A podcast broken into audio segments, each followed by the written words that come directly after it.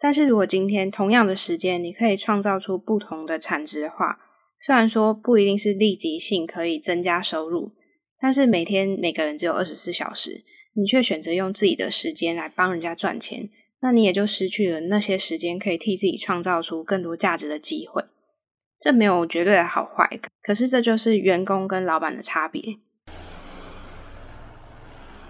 嘿，你跟自己熟吗？忙碌了好一阵子，却总是忘记自己最想要什么样的生活吗？在心里找个安静的角落坐下来，给自己一杯咖啡的片刻，和最赤裸、最真实的你来场近距离交流。我是 mini。这个节目献给正在朝向理想生活模式迈进的你，欢迎你的加入，体验精准生活所带来的美好。精准美学将会带领你探究居家美学、生活模式、极简思维。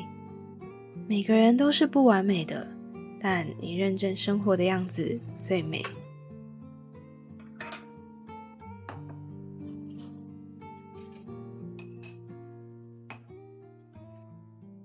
嗨，你好，我是迷你，陪你一起打造理想起居。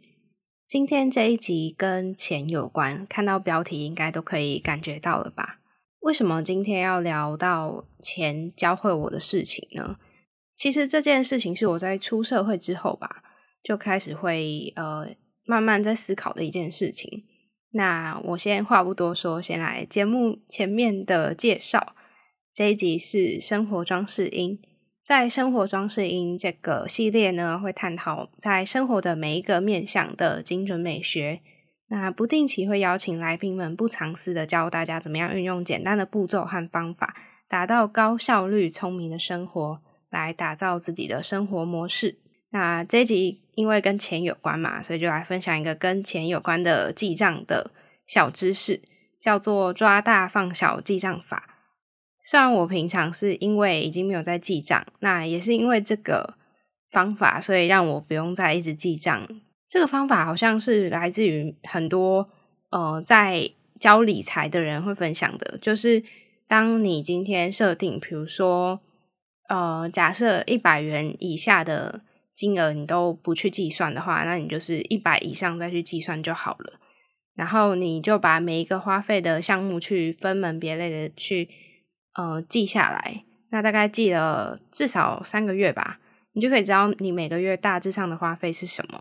那当然也要再额外记得是要记下，比如说每年固定要缴的一笔费用。那这个当然是要额外的计算，不会是只有你每个月然后乘以十二就是你大致上的花费。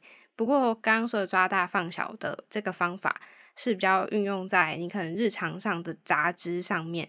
然后呃比较难去计算，可是你也不用每一个月都这样一笔一笔计算，因为这样子会太花费时间。而且有没有一种感觉，就是你可能少记了某一个，你就会开始觉得很想要呃放弃记账这个动作。我其实本来以前也不怎么喜欢记账，从小时候吧，每次在写那个，因为我数学不是很好，然后从头到尾永远没有对，就是没有对到那个零。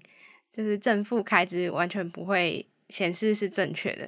那后续我就是用 App 去记录我的开销。那后来我就发现，你记下来之后，嗯，其实你已经花完了。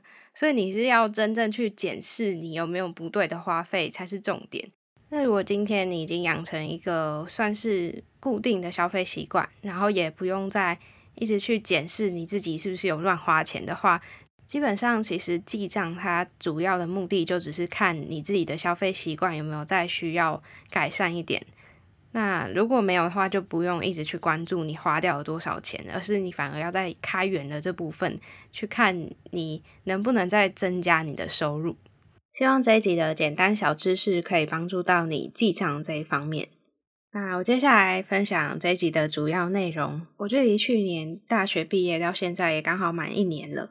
那最近就有一些关于呃踏入社会职场上的一些体悟吧，想要跟你分享一下。那也建议你可以一边听呢，透过一边反思，来思考一下，对于你的话，这些状况，你对于金钱这件事情的看法是什么？因为我从过去以前小时候的呃原生家庭。不太喜欢谈论呃理财的议题，就很少谈到钱啦，怎么管钱，怎么呃规划钱这件事情。除了有时候我家人爸妈会对于我买的东西有一些意见，就会觉得说啊你怎么花钱买这个东西不值得等等的。但是除了这个以外，其实很少在聊理财的话题。那包含我跟身边的人同财也好，也很少聊到这些。毕竟就是一开始大家也都没有特别的对于呃钱这件事有什么规划嘛。如果说是还在学生时期的话，以前我对于我没有那么了解的事情，我总是会想说，哎，延后一点再去了解。可能我没有那么觉得急迫的需要去了解，或者是说，哎，我觉得现在没有影响到我生活。可是一直以来，我觉得这件事情是很重要，但却不急迫。在那个象限里面的，我也很庆幸说，因为我自己不是个家庭经济上有状况困难的人，或者是说，哎，我不会需要到很早就需要被迫的经济独立，也从来没有遇过说为钱烦恼的这个状态，也可能是因为就时间还没到吧。那我学生时期的时候也是会去打工，所以可能存下来的钱也让我不会去特别去计算说花花掉了多少这样子。我开始对钱这件事情开始有注意的一些原因，主要是因为身边有些人会谈可能投资理财啊，或者是说，呃，看到一些整理师他们会聊怎么样去整理财务。那我自己也反思到，我发现我自己开始学习更精准的生活啊，开始接触极简之后，我学会把我的极简这个思维运用在生活的各个面向，然后影响到我做事情啊、抉择啊，或者是说。买东西啊，金钱观，或者甚至是购物习惯等等。那刚刚这些反思，也是我这集会想要嗯分享这个主题的原因。接下来我提到的顺序是会随着时间的远近排序，就是从我最以前的状态开始讲。那也许蛮赤裸的，但是呃，我觉得还是把它记录下来好了。未来呢，我还是可能会因为时间而改变嘛，我的格局会不一样，或者是说我的金钱观会一直的去改变。后面的故事也会慢慢增加，就让我慢慢写下去吧。第一个我想分享的反思是：搞懂钱对你来说是什么？我想要分享的是我从以前到现在对钱的认知的改变。大部分我们一般人，呃，意识到钱是什么，或者是查到呃网络上 Google 到的答案，就是钱是等值交换的媒介。那我最近就在思考说。呃，钱对每个人意义应该都不一样。那钱对我的意义到底是什么？就像有些人没钱会觉得，就像手机没电一样，会觉得很没有安全感。可是对我来说，好像又还好。从以前到现在，钱对我来说好像就是账户上的数字的增加减少而已，好像就是哎花掉了就扣掉嘛，然后嗯有赚进来就是增加，然后我并没有一个很大的感觉，到底这个对我来说是什么。那我必须要强调的是，因为我过往的经济状况吧，我觉得也很感谢，就是我生在一个很幸福的家庭，不会因为钱而需要去烦恼。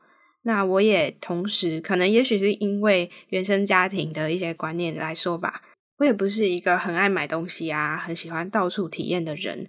那在高中以前呢，我算是会喜欢喜新厌旧，买很多。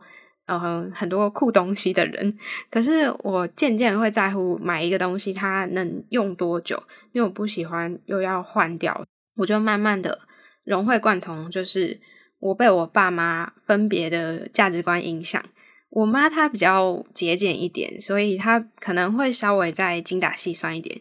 可是我爸他很注重东西的品质，所以他会觉得东西就是要买到嗯他能力所及的最好吧。总之，我不是一个很爱买东西的人，但我也不是撑到物欲非常低的人。可是我偶尔也是会容易因为感性而消费，就是等于说非理性的消费啦。但我觉得我自己有一个优点，是我蛮奇葩的，不会乱花钱。其中一个原因是我买东西会担心我自己买的不是所谓呃，可能可以跟我到很长远的挚爱。我也很怕自己喜新厌旧，或者是曾经有不好的决定，太冲动、太快决定买了一个东西，所以我就不太敢太快的决定。那又加上，呃，嫌买东西很花时间这件事情，或者说觉得买东西太花时间，然后又麻烦，要这样子到处走，就是腿很酸，或者是呃浏览很多网站，你也不一定确定这个东西是不是真的符合。那有时候你还要在那边思考说，这个东西。呃，会需要符合什么条件，然后预算大概多少，然后什么品牌啊，评价怎么样，搞到最后，我甚至就会觉得啊，干脆不买了。我总是等到那种什么购物节啊，或者是。刚好有什么折价券啊，刚好有什么优惠的时候，我才勉为其难的去逛一下，想说哦，我最近是不是需要什么东西很久了？搞得好像什么东西都不是真正需要，也不是真的急迫到没有它就会死的。所以我总是会在这个优惠的过程才会看一看。那有时候甚至很好笑，就是诶我看到喜欢的，可是我不小心错过那个时间，就是比如说我剩一个小时之前才在看，才在下单，那已经过了那个优惠时间。午夜十二点之类的，那我就不会买。想说啊，算了，随便，反正下一次一定还会有优惠，有购物节啊，又什么档期啊等等的。这点我觉得我真的很奇葩。还有另外一个感触是，自从我开始出社会之后，我对于刚刚说的数字的增加跟减少，以前是没有感觉嘛。那现在的话，开始会有一些感觉，是好像数字达到了什么目标以上，就有一种达标的感觉，然后有一种哎，我突破了以前的记录那种感觉。那对我来说好像有点上瘾吧。虽然说不会觉得，哎，钱赚这么多对我来说，呃，有什么急迫性的需要。虽然我的工作不会需要达标，有什么业绩压力，但是看到这个数字，我就好像感觉到我到达一个比比以往在更高的一个境界吧。然后心里会觉得很开心。但是过了这一两个月，或是好几次之后，就会发现，哎，回头看感觉很空虚。我其实并没有真的有想要预想把这些钱拿来做什么，或者是说，呃，我有什么很急迫性的打算要做什么。这边我有一个好消息想要跟你分享，为了庆祝精准美学的 Instagram 追踪人数破千，我举办了一个回馈活动。你只要到这一则破千感谢回馈的贴文里面参与活动，就可以免费的领取打造理想起居迷你课程。接着的贴文已经在二零二一年的八月二十三日发布喽。在这里呢，我要谢谢你一路以来的支持。无论你去追踪我的没，都欢迎你快点去到我的 Instagram 共襄盛举。未来呢，还会有更多的回馈活动。最后呢，别忘了，如果你是刚收听精准美学的新朋友，可以到资讯栏免费领取整理懒人包哦。那如果你还有其他任何的回馈或呃想要跟我分享的想法，还是非常的欢迎来告诉我。现在就赶快动动手指去领取课程吧。看到这些钱，然后又回想到过往，就是比较忙碌的那几个礼拜的时候，其实我是觉得我的心被抽空，或者是我真的没有很为了这些钱而嗯努力打拼，然后没有一个实质上。得到什么的感觉？那在后来呢？我跟一位职涯咨询师有聊过这件事情。那是因为必须要先理清自己对于呃每一个面向的价值观的排序，那才能够去了解你这个人的价值观是什么。那找工作会以什么样为优先的考量？后来我就发现我的钱的排序，嗯，基于我现在的状况或者是啊我心里的感觉，没有这么的优先。那因为这件事之后，我才更理清钱对我内心的想法。虽然钱很重要，没有错，但是增加收入，或者是说我要追求很高的收入，并不是我嗯撇除我心里，比如说我没有时间做 podcast，或我没有时间做我想做的，比如说整理师这件事情，或者是我想要做我在我的 podcast，在我的 IG 分享那些内容给大家的那种目标。如果相比来说，我如果忙到没有时间、没有品质做好这些事情的话，呃，觉得好像更被牺牲掉了。然后我得到这些钱，并不会特别开心。像在之前第二季第四集的时候，小印有提到，呃，财务状况混乱的人容易会有不安全感。我刚刚说的这个是精准美学的节目啦，第二季的第四集。那如果你没有理清你的财务状况，没有特别的去。诶，检视你现在到底花费的状况，或者是你财务的目标到底有没有达标啊？或者是你花费大概是怎么样？那在你这样子没有呃理清楚这个状况的时候，其实很常会有不安全感，然后也许你就会变成工作狂。那我就联想到我自己，如果说我是没有理清的状况，我可能可能真的会变成一个追求数字，然后想要赶快达标的人，甚至是诶。我会为了这样子，为了有好的收入，的这个条件，放弃我现在想做的事情。总之，我就有深深的感触到，当你自己不懂自己的时候，可能会很容易被外界的价值观或外界传达的资讯给蒙蔽，好像就会被大家洗脑成你在几岁之前都一定要赚到人生的第一桶金。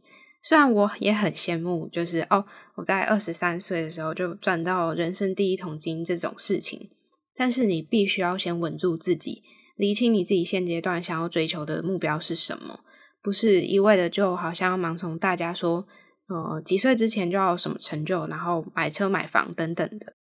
分享完刚刚第一点之后，接下来要讲的第二个是用钱衡量每一笔消费的价值，商品或服务的品质。这一点我在我接触极简之后蛮有感触的，在于我呃学会透过价钱去衡量我想要付出，以及我真的能力上所及可以负担的钱。然后把这样的金钱投资在我自己认为值得呢，或是对等的事物上。那以前我总是容易偏感性，喜欢喜新厌旧的消费。然后呃，在大学以前啦，就是比较容易会透过喜欢、透过感觉去决定我要什么样的消费。那我之前也有分享过，我有一个呃从小国小认识到现在的闺蜜。那我们之前偶尔会。彼此陪伴对方去逛街啊，买东西。她前阵子有一次就脱口而出说，每一次陪我买东西都挑很久，是包含从小认识到现在这样子。那我自己是觉得我蛮有选择困难症的。以前对我来说，可能是选择太多，不知道哪一个适合自己，然后也缺乏明确的选择的标的物吧，就是明确的挑选原则等等的。后来我就慢慢的学会从价钱初步的先筛选每一个东西，呃，我想要换来的品质，每一笔消费可以换来的价值是什么？那我其实对于消费这件事情，以前还蛮容易得失心蛮重的。例如我有时候看了一本让人觉得很空虚的书，或者是说，诶某某某餐厅很有名，而且我慕名而去，可能也排队，或者是呃等了很久吧，或者是诶我特别去预约之类的。但去完之后才发现有点失落。我以前会因为这样子得失心蛮重的，但是我后来会用一个方法来呃安慰自己，让自己比较过意的去，就是不要奢求花的比较少的努力或付出比较少的代价，想要得到超乎想象的回报。那这件事情，其实我觉得无论今天你是呃消费者也好，或你今天可能是老板也好。多少可能都会遇到这样的状况，那你可能就可以思考说，你自己付出了多少，然后你可能可以得到多少这样子。这段话是为了要呼应等一下我想要讲的一件事情，想要埋一个伏笔。接下来第三个是不要用时间换钱，这个观念可能大家都听过，或者是说，呃，你乍听之下会觉得，哎，不要用时间换钱，那你难道不用付出跟努力吗？嗯，这边我想要讲的比较像是现在的资本主义下。嗯，学校总是会教我们，在这样的社会框架下，大家总是会教育我们怎么样做一个好的员工，怎么样可以顺利进入一个企业，当一个好的人才。那前几天我就有看到别人在讨论这个议题，就是学校为什么不教我们怎么赚钱？甚至我也开始怀疑说，以前这样的义务教育吧，或是说在一般这样正规的教育，先撇除就是说，呃，可能金融背景的人来说吧。其他的，我觉得基本上不太会告诉我们怎么样去呃赚钱，怎么样可以透过你去创业吗？或是得到更多的获利？那前几天看到别人讨论这个议题，我也觉得蛮有趣的。为什么学校总是教我们未来用不到的东西？就像什么数学啊，我要举老生常谈了，化学啊，什么物理啊等等的。那我过去也很讨厌读书，也是因为我觉得。我读的这些未来不会用到，或者是没有意义。其实我在呃国中的时候就很讨厌读书，可是我成绩也没有说很差，只是我就很有点厌世吧。对于读书这个职业，学生这个职业的话，那呃长大之后才发现，可能学生不用烦恼太多。那我刚刚离题，有点小离题了。我再拉回来，刚刚说的就是，嗯，为什么学校总是教我们用不到的东西？原因是因为在这样的资本主义之下，大多人会成为员工而不是老板。那透过这样子付出劳力啊，工作才能够换取嗯国家需要的产值。传统的教育会希望我们成为一个听话的员工，而不是拥有一个老板的思维去赚钱、去增加获利。但是我是在什么时候开始领悟到这件事情？其实确切的时间并不是很确定，但是我真的觉得不知道为什么的，我打从谷底，就是打从我的灵魂里面吧。我从大学期间吧，总是会听到很多有关于职场上应对的讲座或者是一些议题，总是会教你说怎么样在职场上好的应对进退，怎么样成为一个可能主管眼中里的好员工，然后工作诸如此类的话题啦。但是，嗯，我虽然没有不想听，也没有不认同，可是我怎么听，好像就觉得这不干我的事那种感觉。虽然说我也没有说我仗着我有能力可以不工作，但是我会觉得这些东西不是我应该听，或是不是我真正想听的。虽然说在大学期间我也是有去外面打工啊什么的，可是我的目的是想要赚经验啦，也不是说真的是想要为了现在赶快存更多的钱。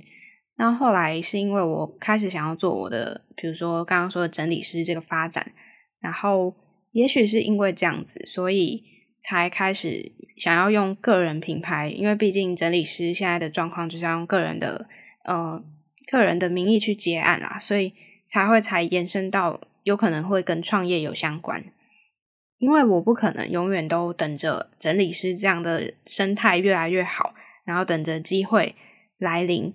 那我可能成为员工去当一位整理师，因为这样实在太久了。我我是想要成为一个主动去创造机会的人，所以在这个过程中，我也因为一些因缘际会认识了一些有在创业的人，那也学到不少啦。这边所提到的学习到不少，其实不完全都是正面的，有些也是学教训的意思啦。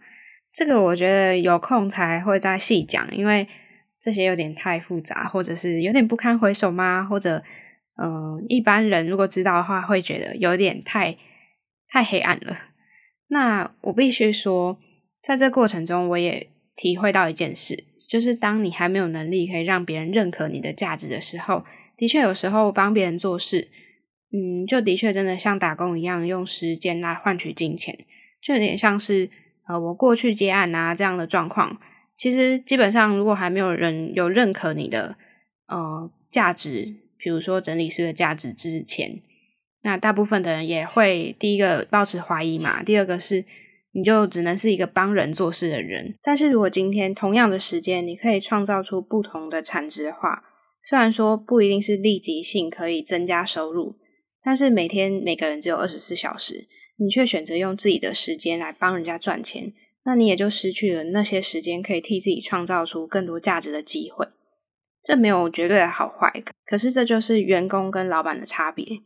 刚刚前面我提到的这件事情，也是因为我最近有遇到一些事情想要分享，希望不要有太多人听到这段故事。我先声明一下，这件事情和整理无关，因为如果要套用在整理服务上面的话，很多人的确还是没有办法明白整理收费为什么是这样子。那这个状况我觉得很正常，我反而还能够接受。那接下来我要讲的比较像是其他的事情。嗯，前阵子就有一个朋友问我说：“诶，我可不可以帮忙他某件事情？因为是自己的专业，所以我当然会愿意。”后续他主动跟我讨论这部分的报酬，可是他先开口问说：“诶，你以前在哪里打工？那一个月大概赚多少？”然后又问我说：“以前我大概嗯会需要花多久时间处理这件事情？”可是因为这件事情跟那件事情是完全没有相关的，所以我没有办法评估到底要花多久时间。那那个朋友说一句话让我蛮傻眼的，他说：“我之前是请某某某帮我处理一些琐事，那大概的时薪是多少？那呃，我不会希望说能够给你的薪资高过于他，因为会有点不好意思之类的吧。那我心里就会有一种，Hello，你知道你在说什么吗？”当然，我当下是很镇定的，只会想要把自己的底线给踩好。那如果真的他没有办法接受的话，我也只能很抱歉了。这件事情让我蛮感慨的，也让我去明白能力和价值的重要性。就是当别人还没有认可你的价值的时候，那当然别人也不会去重视你的价值，不会去尊重你的价值。与其你用一小时将近最低薪资的条件帮他做事，或者是说花时间来证明你的能力，你还不如花时间做你自己真正有更高的产值、更高的价值的事情。虽然这件事情我有考量到，如果今天我是一个真的很缺钱的人，我可能会因为这样的条件磨灭掉自己的专业价值。我刚刚说的比较像是，呃，尊不尊重专业这件事情，或是我真的很需要这样的经验，想要用这样子的经验来增加我未来的呃可能性。但是在这件事情上，我考量什么都没有，就是无论是缺钱啊，或者是说，哎，我很需要这样的经验或这样子可以。呃，增加我未来的可能性。但是我通盘考量之下，我发觉我什么都没有缺乏。我刚刚说的是机会啊，或者是说钱这件事情。那我也蛮庆幸说，在这段疫情的期间，我即便没有收入，也不会需要到这样子。比如说，呃，经济上的状况影响到我需要去委曲求全。总之呢，如果你在工作以外还有额外的时间。那第一件事情不应该是要把时间拿去捡第二份工作，而是要嗯拿去做更有意义的事情，例如学习啊，呃，或者是你觉得你可以再增加其他的技能等等的。前阵子我表弟为了去跑 Uber，他本身其实已经有打工的工作，而且收入基本上呃算是跟正职差不多的状态了。那他额外想要为了去跑 Uber 增加更多收入，他还为了这样子去换一台电动机车。坦白说，我觉得蛮心疼的，而且也觉得他把旧的机车卖掉，然后再买新的，呃，只是为了跑 Uber 的话，有点不划算。那他也不是真的经济有压力，只是希望可以竭尽所能的赚更多钱。可是，身为一个旁观者，就觉得说。呃，这样子劝说也没有什么用。那真正必须要让他自己去体会，嗯，把时间拿去学其他的技能，或者是说充实自己，会比他当时做的这个决定更值得吧。接下来第四点是钱能带来时间和选择上的自由。其实针对这件事情，我之前有一直听过这样的观念，但是并没有非常的有感。大概在五月初疫情刚开始爆发的时候，我瞬间多了很多的时间可以沉淀自己。那那时候没有办法接案的我，也一直思考说，呃，如果长期都是这样的话，我有没有什么对策可以呃思考看看？那我慢慢可以体会到，就是因为疫情这件事情，经济啊和工作上受到影响的程度，连带着还有疫情之下的恐慌带来的焦虑感。那我也思考一下说。假设我今天有钱可以负担我想要负担的，那我会过着怎么样的生活？那假设我今天是无论什么事情都好像非常急迫需要钱，这样的状况下，我的生活又是会变成什么样子？那我相信钱可以带来时间和选择上的自由这件事情，应该每个人都可以思考一下，可以分别用在哪些事情上面。像是简单来说。呃，如果你要去一个地方，假设搭飞机可以更快的话，那你就可以付出更多的钱，然后用搭飞机的方式，而不是嗯要搭火车好几天的方式去达到那个目的地嘛。这么简单的一个呃举例，可以同时套用在很多地方。那当你今天呃拥有更多钱的话，是不是可以获得更好的生活品质，或者是说？很基本的，你想要做的事情也可能可以达到。我现在第一个联想到的是学小提琴，因为在学生时期的时候，我很喜欢小提琴。那我在高中的时候才开始学，虽然不是家里的经济状况，但是在那个时间点，我才比较明白感觉到，嗯，我以前学才艺这件事情，因为在高中的时候，我才明显体会到学一个才艺，尤其是音乐这件事情是蛮花钱的，那包含时间也是。因为呃，我必须要练琴，所以以前我牺牲了一些我读书的时间。嗯，一回家之后可以先练琴这件事，对我来说是很幸福的。可是当到了大学之后，我还是有持续在学琴。哦，有时候蛮忙的，或者是说，呃，我的上课时间不是固定在大概五六点就回家，有时候还要忙其他事情的时候，会突然可以体会到呃时间的重要性，还有。嗯，如果你今天是很自由的，可以做你想做的事情的话，那你就不用需要担心你还要呃上班，然后加班到很晚，没有时间练琴，做你想要做的事情。那除了恋情以外呢，我第二个想到的就是健身这件事。因为健身其实相对呃恋情啊，然后学音乐也有一个很共同的地方，就是都很需要时间。那长期来说，金钱方面也是，就如果你固定要去健身房的话，那会需要固定的会员费，这些都跟钱有关。可是以前我没有这么明显的感觉，只会觉得说，呃，我案子很多的时候，只会觉得自己已经没有太多的时间去训练，或者是说。回到家之后，也没有那么高的专注力再去健身房这样子训练，我就会用我真的那天都没有工作的时间去健身房。可是如果拉长远来看的话，我就需要在工作跟健身这件事情上取得一个平衡。那如果我工作量变大的时候，可能我就要牺牲我可以运动的时间，这样相对应来说，呃，好像又跟自己的兴趣没有办法取舍。所以，我如果有钱，不需要做那么多的工作的话，我换取的相对就是更自由的时间可以运用嘛。这个我相信是在我一年前那时候还没有深刻的体会的。那时候就是一个无忧无虑、还没有要进入社会的大学生。所以，我这一集的结论到底是什么？这一集还有这个频道并不是理财的 podcast，我也不太有什么说得过去的财经背景可以分享。嗯，对于这个领域的知识，但是我希望借由这件事情来提醒你，跟我一起思考，看看钱对你来说究竟是什么。因为我的年纪啊，或是社会历练可能没有那么的够，可是现在正在收听的你，也可以思考一下过去的时候和现在你的金钱观或是价值观的改变会是什么？还有钱对你来说以前是什么，那现在又是什么？每个人都可以去反思一下这件事情。即便学校没有教你怎么样理财，可是我觉得金钱的课题是每一个人都会遇到的。我也很不想要像我以前一样，总觉得哎钱啊总是账户里面的数字增减而已，很没有感觉。那我也觉得每一个人应该都要在嗯这样的教育体制下可以有觉醒吧。我觉得在现在这样有点填鸭式的教育吗，或者是说我们每一个都要呃奴性很足够的一个社会形态下。我觉得如果没有靠我们自己去学习和面对这个课题的话，内心的焦虑只会越来越多。那你同时也只会想要越来越认真努力的赚钱，然后成为工作狂而已。在这段时间之后，我渐渐也有感觉到钱啊和物品所带来的安全感其实是有相关联的。当我在看待一个物品，不再认为嗯把它丢掉是损失我多少金钱的时候。呃，其实相对对我来说，我就不会再那么纠结。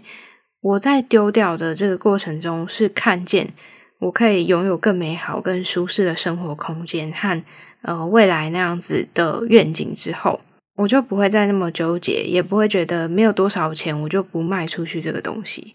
像我现在也超懒得上架我以前的东西到网络上去卖。因为在这个过程中，我省下的时间啊，还有我得到的好处，远远会大过于你花费的那些时间去处理，还有得到的金钱更有价值而已。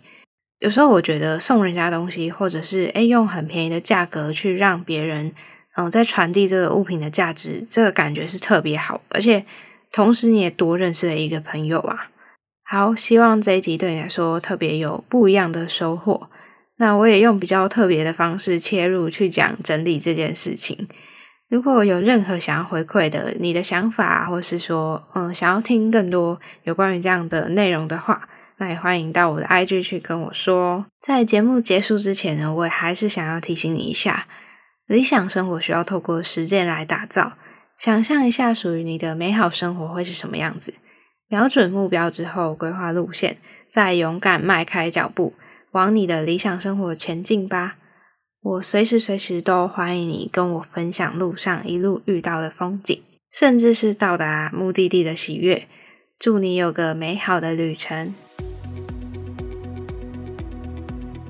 如果精准美学的内容有帮助到你，欢迎分享给你身边所有需要的朋友。